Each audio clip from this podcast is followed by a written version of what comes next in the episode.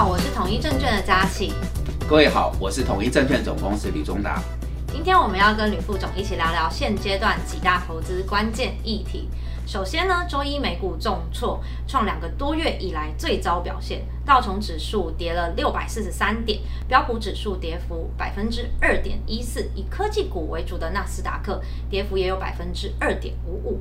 那造成如此的原因，本周二十六号联准会主席鲍威尔即将发表演说。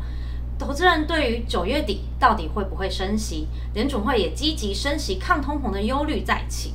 我们也可以看到二十三号。周二台股震荡，早盘一度下挫百点，全球经济不安。吕副总，我们应该要如何看待台股呢？好的，我想在礼拜五这个决升后，哦，美国联储属于鲍威尔的讲话定调以前，我们对台股的看法大概就是这样一个小涨小跌，因为这个观望哦，等候它对于整个通膨跟联总会进一步的一个声明哦，市场才会比较明朗。那在现阶段的盘势而言，我们认为可以留意的是车用电子。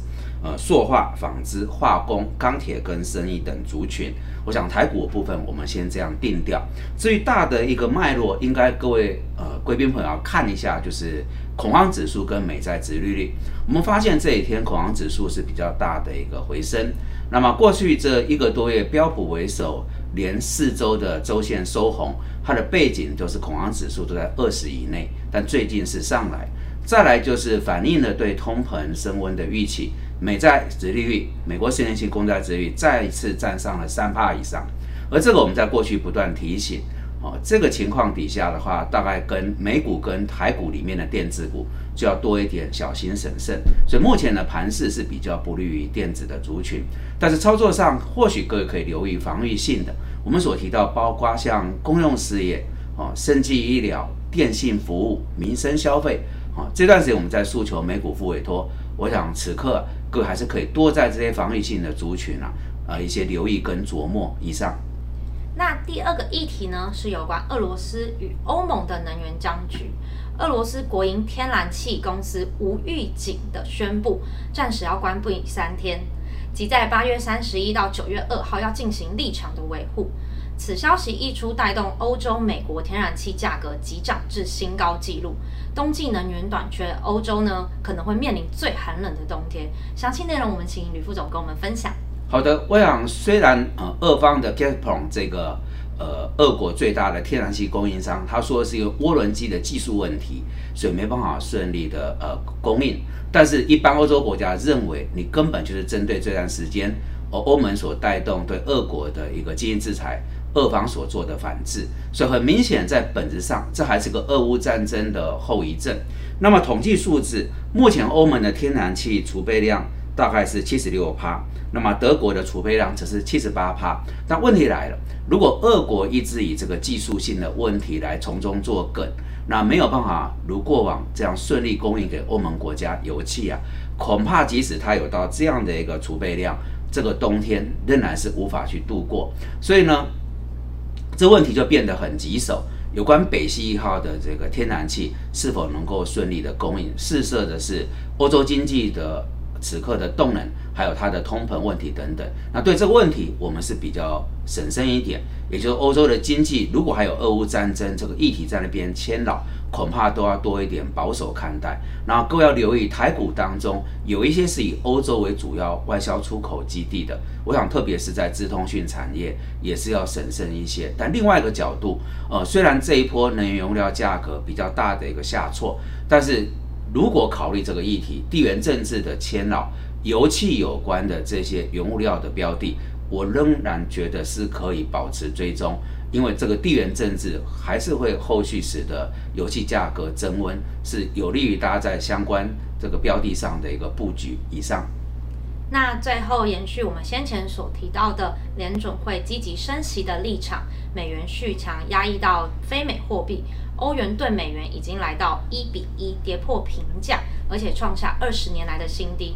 欧洲央行虽然要展开十一年以来的首次升息，但其实短期的升息幅度仍然难难以追上美国。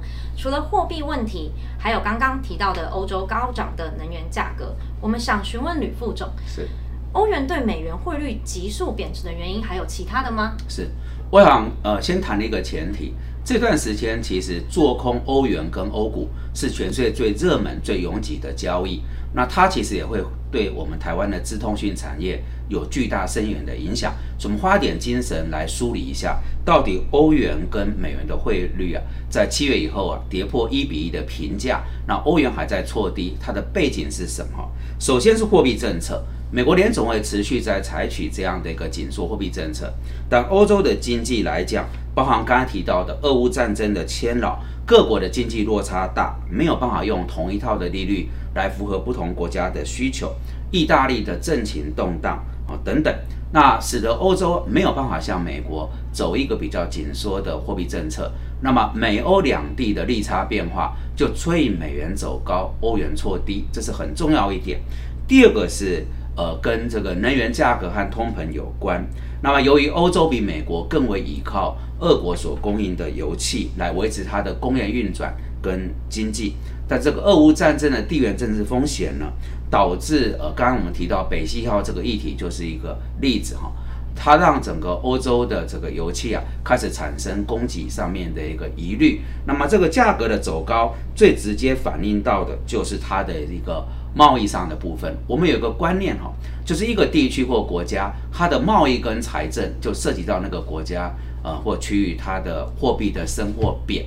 那你在这个油气价格走高的情况底下，欧洲它的贸易啊，从本来的盈余就变成是一个赤字，那它当然就是造成欧元错低另外一个背景。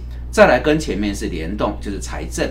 那么，欧洲在这段时间，因为天然气价格的一个暴涨，使得相关国家的财政赤字相对有扩大，所以这个财政的赤字也拖累了呃欧元的一个错低。最后就有一个，我觉得是要追踪，但大家一般比较忽略，就是意大利的部分。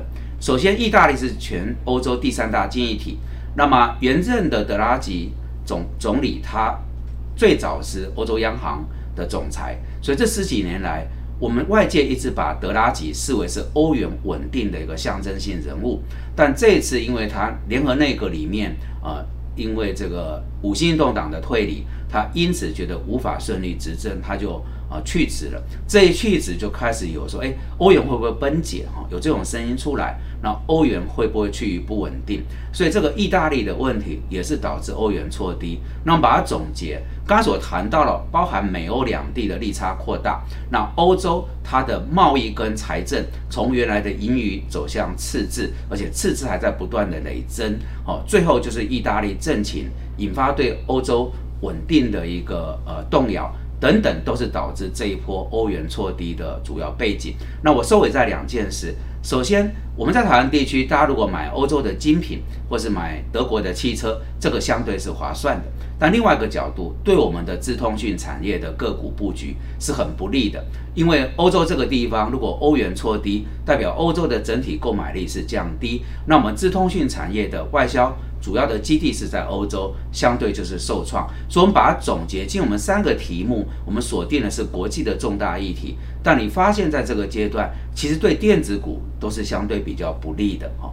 那这是特别把这些题目整理一下，好，提供给各位背景，但是可以多做一点防御型的布局。不管是在我们这段时间所建议的国际证券副委托，或是台股的部分，以防御为首，哦，电子的话多一点审慎，是我们在这个呃影片里面所要谈的主要的诉求。以上。那我们谢谢吕副总的分享。如果您喜欢今天的影片，请记得帮我们按赞、订阅、分享、开启小铃铛，谢谢。谢谢各位，拜拜。